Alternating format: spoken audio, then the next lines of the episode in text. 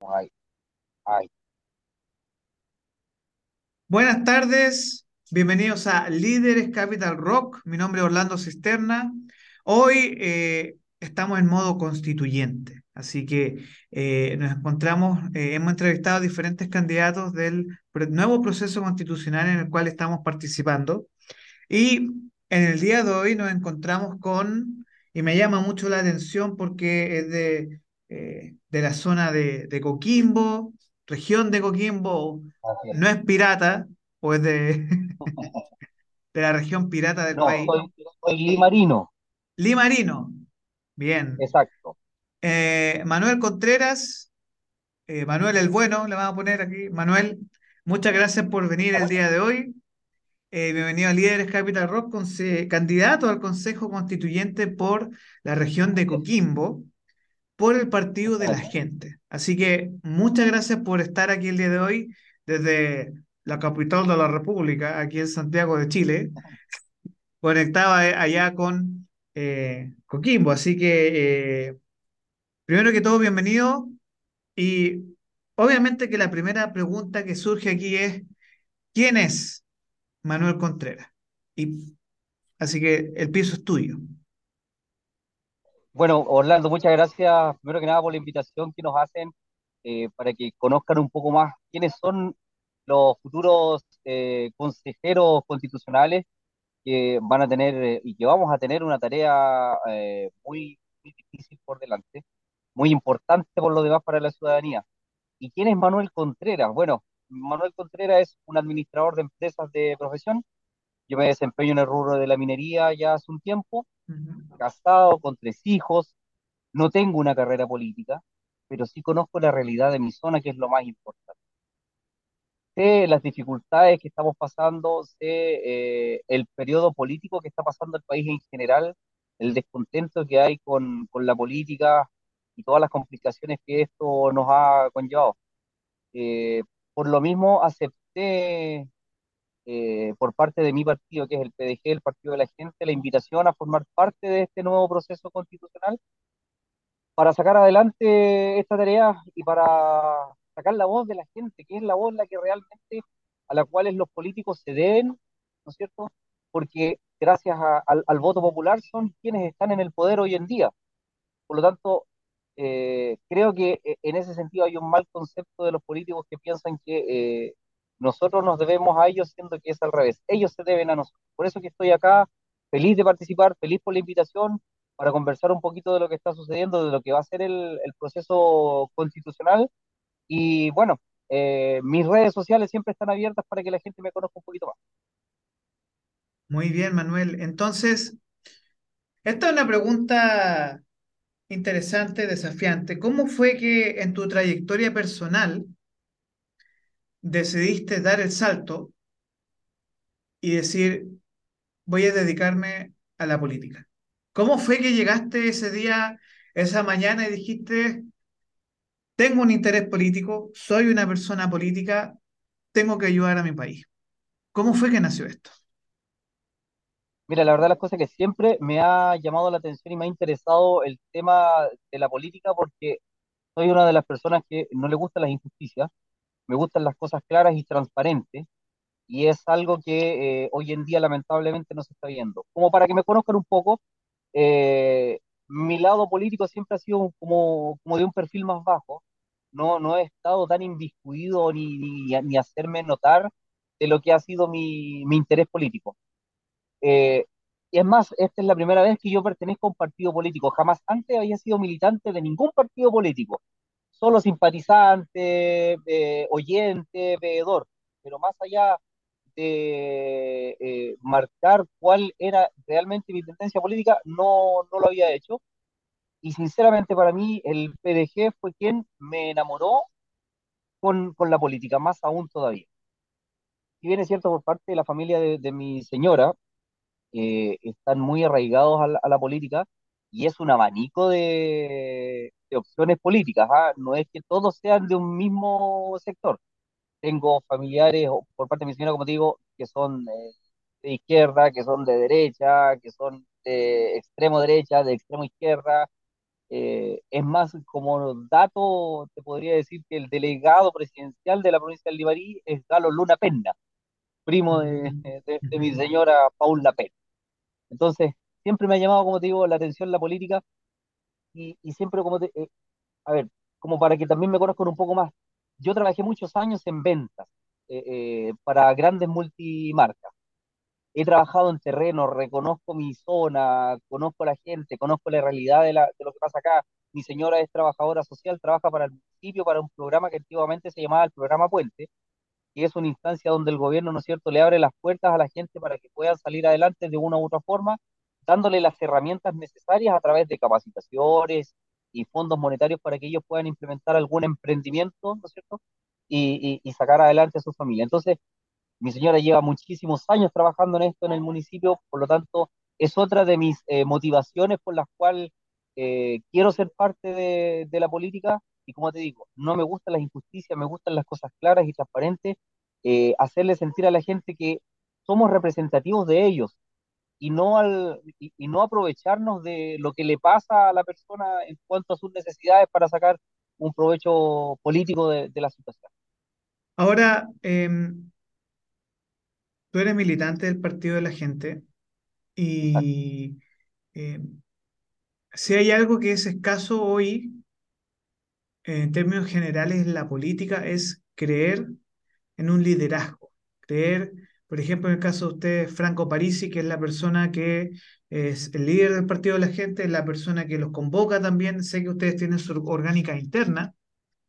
exacto. ¿Y cómo está, o cuáles serían las visiones del partido que a ustedes les gustaría que fueran centrales eh, en no tan solo tu postulación al Consejo Constituyente, sino que qué elementos se entregaría el Partido de la Gente para que el Consejo Constituyente escuche y sea representativo de todos los chilenos, desde su perspectiva.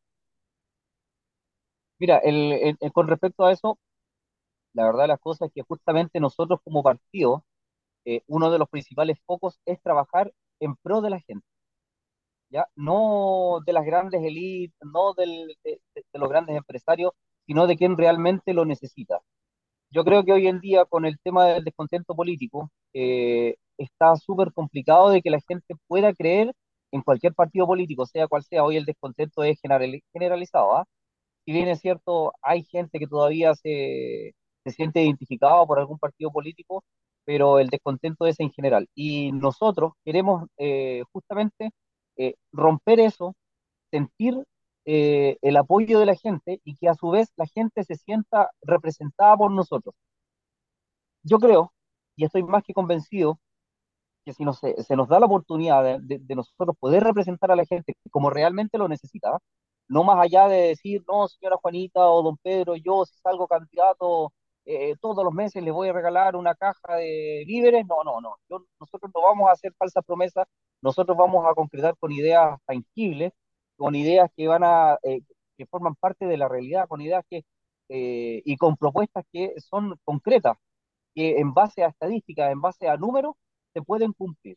Y creo que uno de los claros ejemplos, y yo no sé si otros candidatos lo, lo han propuesto así, para mí, eh, yo le tengo mucho respeto a Parisi, más allá de, la figura pública que sea, yo lo respeto mucho por la cantidad de, de conocimientos que él tiene y el aporte gigante que puede ser para nuestro país.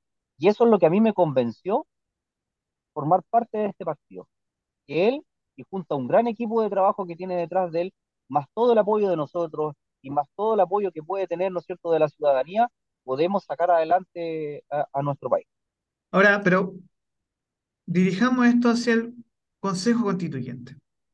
¿Y cuáles serían estas cuatro ideas fundamentales que ustedes, como Partido de la Gente, y en el caso tuyo personal como Manuel, les gustaría que fueran consideradas en el debate constitucional? Acá son cuatro ideas súper importantes. La primera de ellas, que es la educación. Sin educación nuestro país no va a avanzar hacia ninguna parte. Eso es lo primero que nosotros tenemos que mejorar, la educación desde la enseñanza preescolar, ¿no es cierto? Inclusive, es, más, eh, desde los jardines infantiles hacia arriba nosotros tenemos que mejorar lo que es la educación. en todo ámbito, ya sea en infraestructura, en movilización, en alimentación, en personal. Con respecto a la educación, tenemos que hacer un, gran trabajo para que nuestros niños, que son el futuro del país, eh, ¿no es cierto?, con una buena educación lo podemos sacar adelante. Lo segundo, y que siempre ha estado en el tapete, es el tema de la salud para todos los chilenos. Una salud, una salud de calidad, una salud asequible. Eh, basta de, de, de, de, la, de las filas, basta de levantarse a las 4, eh, 5 de la mañana para conseguir un número que tal vez le puede servir para una atención. No, ese estigma hay que romperlo, hay que entregar una, una, una, Ahora, una salud de calidad. ahora, uno de los temas que se conversa mucho hoy es sobre la desmunicipalización. ¿Ustedes como partido de la gente en el Consejo Constituyente estarían dispuestos, por ejemplo, a generar una Agencia Nacional de Salud o una Agencia Nacional de Educación que permita un control mucho más ordenado de estos sistemas? ¿O cuál sería la propuesta de ustedes para que quede plasmada en la Constitución para mejorar tanto la calidad y el servicio en salud como la calidad y el acceso a la educación? Sí, es verdad que hoy en día con el tema de tener los recursos municipales, ¿no es cierto?, para la educación eh, ha sido un tema complejo por, por distintos ámbitos, ¿ah? Porque la gente, no sé, o porque ha habido un- una mala utilización de los fondos, ha habido una eh, mala inversión, los recursos se han, han sido utilizados para otro tipo de cosas que no es la educación, se le ha dado importancia a otras cosas. Eh, creo que es viable que la educación se, se vea a través de otro estamento, de otra institución que realmente eh, invierta, que realmente sepa manejar los fondos que se le van a, a entregar para poder entregar y para dar una educación como corresponde, una, una educación de calidad. Bien. Y sobre salud también eh, hay una... ¿Cuál es la idea fundamental o la institución que ustedes... eh, porque hay un problema entre ISAPRE y FONASA, ¿ya? Entonces, eh, desde ustedes del Partido de la Gente, para que quede plasmado, la salud es un derecho, eh, ¿y cómo ustedes eh, mejorarían esa, esa lógica de la salud como un derecho? Igual nos faltan dos temas, así que no te voy a apurar, pero eh, ¿cómo sería para ti esta, esta salud a la cual todos los chilenos pudiéramos acceder? Hay que, primero que nada, hay que tener algo súper claro. Las cosas gratis acá en nuestro país ni en ninguna parte del mundo existen. Para poder tener educación, salud, primero que nada, el gobierno tiene que generar un plan de dónde va a sacar los recursos para poder solventar ese tipo de gasto, ¿no es cierto?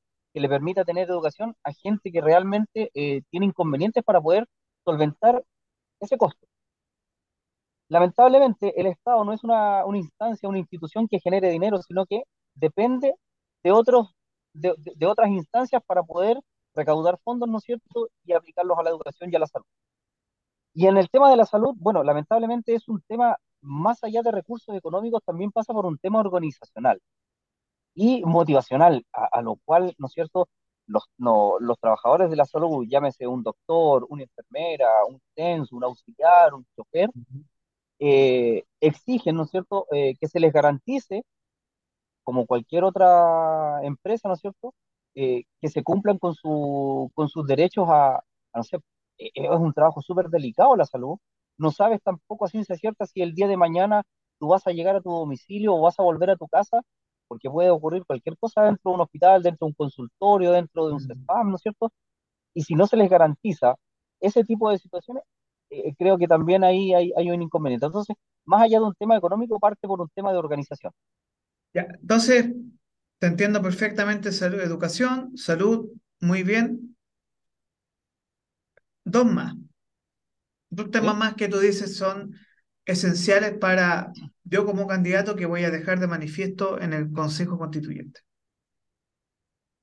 Mira, el tema de la salud mental para mí es súper importante hoy en el país. Lamentablemente no está en el tapete eh, lo que es la problemática de la salud mental en Chile. Es más, mira, yo te voy a poner un caso que surgió acá en la ciudad de Ovalle. Hace un par de días atrás, eh, una persona adulto mayor eh, terminó con la vida de su hijo, eh, el cual padecía, al parecer, esquizofrenia, pero ya estaba e- en una etapa muy avanzada que no tenía control. lamentablemente esta familia no tenía los recursos como para darle un tratamiento adecuado a la persona, ¿no es cierto? Y mantenerlo estable, si es que se puede decir. Y eh, la situación de esta familia, ¿no es cierto?, a esta abuelita de 85 años, eh, yo creo que la sobrepasó, eh, ya no aguantaba más, me imagino yo, un momento de desesperación que tiene que haber sido el hecho de haber llegado a tomar esa decisión de quitarle la vida a su propio hijo porque estaban sufriendo ambos, estaba sufriendo tanto él por Mm. su enfermedad y ella por el hecho de no poder entregarle los cuidados que eh, necesitaba. Entonces, Entonces, el tema de la salud mental acá en Chile es súper importante y hay que hacer eh, eh, un esfuerzo gigante para que esto pueda estar dentro de la gente.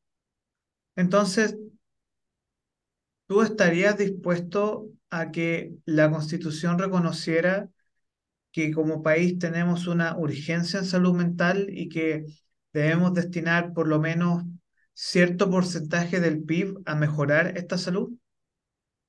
Por supuesto que sí, sí, de todas maneras. De hecho, si tú te das cuenta, hoy en día, eh, el tema, por ejemplo, de las licencias médicas por estrés laboral eh, y, y todo lo que conlleva con el tema laboral eh, ha incrementado su porcentaje y, y el mismo estrés de andar en la calle, el mismo hecho de sentirse inseguro, eso ya te genera inconvenientes, ¿no es cierto? Ya sea en tu familia, en tu trabajo, en el día a día, en las relaciones interpersonales. Tú vas en la calle y, y te topas con una persona de casualidad, le pasas a llevar y, se genera un conflicto, una discusión. eh, el, el hecho de andar en un vehículo, y, no sé, pues, y te pasó algo con otro chofer y te bajas y se agarran a combo. Hoy en día, más allá de agarrarse a combo, se agarran a balazo, que, que, que la cuchilla. Entonces, que, que ponerlo en tapete. ento- entonces, ¿tú consideras también que un tema ligado a lo que es salud mental es seguridad? Exacto. ¿Y cómo tú, porque la seguridad, si bien es muy importante, ustedes en regiones sufren quizá un poco más que nosotros en Santiago de estos, de estos flagelos. Em, ¿cuáles serían tus perspectivas sobre seguridad? Porque no sé si uno de tus temas que te importa, quizá hay otros más. ¿Cuáles serían los temas que a ti te importan para después ingresar a lo que es seguridad? Mira, el otro tema que a mí me interesa eh, bastante es el tema de las pensiones de nuestros adultos mayores y de nuestros jubilados. Eh, y te lo digo en, en base a que eh, yo veo la realidad, por ejemplo, de mi madre. Ella es jubilada de profesora y, eh, no sé, en el periodo en que ella fue profesora, recibía X cantidad de plata, ¿ya? Lo cual le permitía tener una vida tranquila, pagar sus deudas, alimentación, movilización, salud y, to- y todos los gastos que conlleva un hogar. El día de hoy, el hecho de que mi madre esté jubilada, que podríamos decir, ella está descansando, está feliz de haber jubilada, está disfrutando de su jubilación, tiene que seguir luchando y trabajando porque sus incrementos económicos se vieron eh, disminuidos en casi un Mm, 80%. Entonces, y eso para mí eh, es pésimo, es pésimo porque ¿qué- ¿de qué valió la pena haberte sacrificado 30, 40 años de tu vida, ¿no es cierto? Por ahorrar, por querer eh, después tener una vejez tranquila y disfrutar de ese descanso después de tantos años de trabajo, no lo puedes hacer porque el dinero no te alcanza para nada. Y sobre todo, hoy en día, en la situación en la que está el país, es que los precios están súper elevados, eh, y la economía está totalmente inestable y, y en una incertidumbre total que no sabemos qué es lo que va a pasar el día de mañana con la mm. economía. Ahora, ¿tú crees que constitucionalmente debería, porque estos son debates que pueden surgir y que yo no, no, que, no quiero ponerte las cuerdas, pero pueden ser cosas que, que surjan, ¿ya? Tú hablas aquí de que los adultos mayores y jubilados reciben quizá un 80% menos de su ingreso. ¿Tú estarías dispuesto a discutir, por ejemplo, el concepto de un salario mínimo ético? O, por ejemplo, de garantizar una jubilación ética para los adultos mayores que por lo menos sea el sueldo mínimo. Y porque ahí nos enfrentamos a un financiamiento también. Pero, eh, ¿cuáles serían para ti las, las propuestas en temas de adultos mayores y pensiones? A ver, mira, primero que nada, eh, creo que en algún momento, y de hecho eh, se está discutiendo y se está proponiendo que justamente eh, la tasa de mortalidad, ¿no es cierto?, baje de los 101 a los 85 años como promedio, y con eso ya tú tienes para recaudar y, y solventar y entregarle una mejor pensión a, nuestro, a nuestros adultos mayores. Así como un presidente recibe un sueldo vitalicio, un presidente del Senado también recibe un sueldo vitalicio, ¿por qué no entregarle un sueldo vitalicio a nuestros adultos mayores? ¿Por qué no entregarle un sueldo vitalicio a nuestros jubilados que se sacrificaron por más de 40 años, por más de 30 años en su trabajo para tener una pensión digna? Yo creo que eh, es importante que también lo pongamos ahí y yo estoy dispuesto a debatir en ese, en ese tema. Por supuesto que sí. Bien. Y falta un tema más, ya llevamos salud, educación, pensiones. ¿Cuál sería el cuarto tema central para ti? El que está en el tapete, en discusión hasta desde, desde hace mucho tiempo, que es la seguridad de nuestro país, eh, la delincuencia, el narcotráfico, ha incrementado en un, por- en un porcentaje enorme lo que es eh, hoy en día. Es más, en mi ciudad, que es Ovalle, eh, yo me recuerdo cuando era eh, adulto, un, joven que salía a carretear en las noches, 2, 3 de la mañana y volvía a su casa tranquilamente caminando. Hoy en día, a cualquier horario, te puede suceder algo.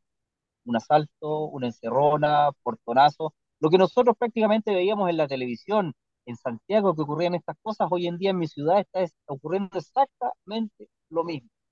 Exactamente lo mismo. Hace pocos días atrás, en una población, en una villa agrícola acá en Ovalle, un joven de 17 años fue baleado desde un auto por, por, otro, por, otros- por otras personas, digamos.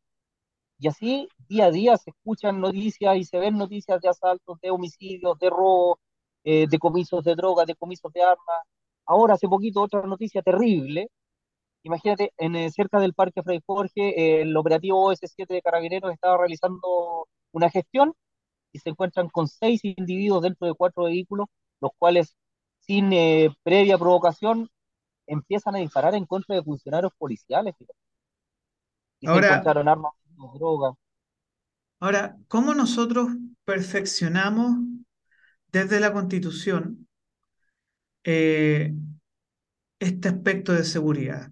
Por ejemplo, eh, muchas personas sugieren que deberíamos, re- o sea, recuperar el servicio militar obligatorio para los jóvenes o que se encuentren formas en las cuales personas entre 18 a 40 años puedan ingresar a las filas uniformadas o policiales, carabineros.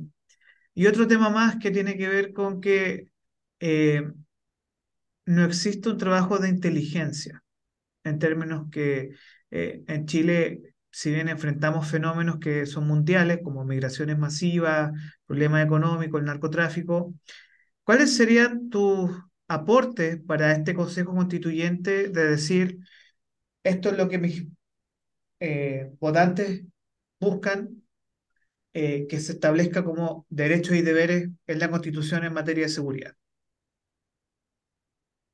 Ya mira, eh, con respecto a la seguridad del país, es súper importante que nuestras policías, eh, eh, más allá de, de reformarlas, lo que nosotros necesitamos es, una, actualizarlas en cuanto a tecnología, en cuanto a armamento, en cuanto a protección de ellos mismos, ¿no es cierto? Si bien es cierto, hoy en día se dio un gran paso con aprobar la ley eh, Naim, eh, aún así nosotros eh, estamos con escasez de, de dotación de personal. Y esto pasa porque eh, no hay una motivación que digan, sí, yo quiero ser carabinero, sí, yo quiero ser eh, militar, sí, yo quiero ser de, de policía de investigaciones, o yo quiero formar parte de gendarmería, que también está súper olvidada lo que es gendarmería y cumplen un rol súper Mm, importante a la ciudadanía también. Eh, necesitamos que se les entreguen mayores aportes a carabineros y a las fuerzas policiales en general y, y buscar la forma en que el joven, ¿no es cierto?, eh, se motive en querer ser parte de ello, porque recordemos las palabras que dijo el general de carabineros hace un tiempo atrás, los carabineros no se sienten seguros de su trabajo, no se sienten seguros si es que lo que están haciendo está bien o está mal. Por lo tanto, el gobierno tiene que, eh, mira, eh, lo decían, con un simple lápiz es cosa que se le dé eh, urgencia a un proyecto de ley, ¿no es cierto?, donde podamos garantizar y entregarle mayores recursos a los carabineros formarlos eh, académicamente, formarlos profesionalmente y militarmente, que es lo que necesitamos. Entonces, eh, ¿tú estarías dispuesto a, por ejemplo, se eliminó en, en el, en el borrador constituyente que se les va a entregar a ustedes un capítulo dedicado especialmente a Fuerzas Armadas y de Orden? ¿Tú estarías dispuesto a recolocar ese debate y ver cómo se pueden fortalecer estas instituciones? Sí, sí, estoy totalmente de acuerdo. Es más, te lo puedo decir, yo soy exfuncionario de las Fuerzas Armadas y eh, por eso que eh, puedo entender un poco la situación de lo que pasa eh, con estas instituciones. Por lo tanto, yo estoy convencido y, y creo que podemos debatir, podemos eh, ponerlo en el tapete de la nueva constitución en cuanto a, a no reformar carabineros, pero sí garantizar que se les entreguen herramientas necesarias para poder, eh, eh, ¿cómo se llama? Entregarle seguridad a la ciudadanía, que es lo que más necesitamos ahora. Necesitamos volver a recuperar la confianza de carabineros en la ciudadanía, de las Fuerzas Armadas y, y de orden en seguridad en general. Por lo tanto, yo necesito y quiero y, y, y el día en que yo esté trabajando eh, en, el- en este nuevo proceso constitucional, ¿no es cierto? Voy a poner en discusión esto nuevamente. Manuel, te voy a, vamos a avanzar al fin de esta entrevista. Eh, te voy a ¿Ya? dar un minuto libre donde tú ¿Ya? puedas comunicar lo que tú quieras sobre este proceso constituyente, eh, obviamente no llamar a votar aún, pero Sí, eh, eh, te voy a dar un minuto de confianza para que expreses tus ideas y lo que tú desees. Así que vamos a comenzar desde ya este minuto. Puedes comenzar. Bueno, yo le quiero decir a cada uno de los ciudadanos, a cada uno de los integrantes de mi país, que hoy, el 7 de mayo, en las votaciones, primero que nada nos tenemos que informar de qué se trata este proceso constitucional, en cuanto a cuál es el rol que cumple cada uno de los consejeros constitucionales, qué es lo que se va a debatir en el proceso constituyente, ¿no es cierto? Y cuál va a ser el, eh, eh, el plebiscito de salida para esta nueva constitución si bien es cierto, ¿no es cierto? Eh, estamos muy desinformados, no se le ha prestado la importancia que realmente necesita, informémonos a través de las redes sociales, informémonos a través de las distintas plataformas que hoy la tecnología nos permite poder estar al día en cuanto a lo que se trata este nuevo proceso constituyente. Es súper importante, está en juego nuestro futuro, está en juego las pensiones, está en juego la educación, está en juego la salud. Por lo tanto, yo los insto, los llamo a que cada uno de ustedes se puedan informar, ¿no es cierto?, eh, a través de todos los medios, qué es este nuevo proceso constitucional. Yo, además de eso, les quiero comentar que yo no tengo una carrera política, no soy una persona que siempre ha estado ligada al medio político, pero sí conozco la, realidad, por ejemplo, en este caso de mi comuna, de mi región, de mi ciudad, y por eso que, eh, quiero ser parte de esto para poder entregar un granito de arena y contribuir a que nuestro Chile sea un Chile más justo, más eh, equitativo, un Chile para todos, no para algunos, sino que para todos. Todos tenemos derecho a disfrutar de las riquezas que tiene nuestro país para que podamos de una manera, ¿no es cierto?, y, y de aquí en adelante llegar a ser, ¿por qué no?, un país desarrollado.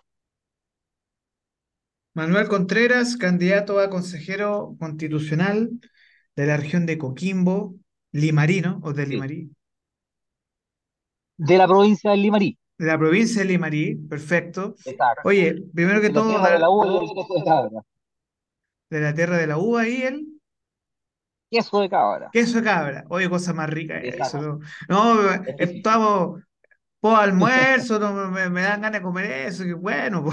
Para, oye, para las 11, un rico 11. de cabra ahí, eh, en- claro, un Sí. rico queso de cabra en el sartén, ¿no es cierto? Con un- una pizca de aceite de oliva, una no, maravilla. espectacular. Eh, Manuel, mira, primero que todo, te doy las gracias por estos minutos que tuviste para conversar con Líderes Capital Rock. Eh, te deseo lo mejor en este proceso y que eh, cualquier cosa que venga va a ser muy buena y de verdad agradezco a ustedes como PDG, Partido de la Gente, que están dispuestos a participar y ser entrevistados por, eh, por nuestro medio. Así que gracias por tu tiempo, eh, que tengas un muy buen día y eh, eh, súper cortito, redes sociales, ¿dónde te pillamos? Bueno, mis redes sociales en Facebook como Manuel Alejandro, en Instagram arroba Manuel Candidato PDG y en Twitter eh, también como Manuel Candidato. Perfecto. Manuel Contreras, muchas gracias por tu tiempo. Aquí esto, él participó del programa Líderes Capital Rock. Muchas gracias por venir. Muchas gracias a ustedes por la invitación, un abrazo a todo mi Chile y que eh, lo que venga por delante sea en un bien para todos. Un abrazo gigante, cuídense. Muchas gracias.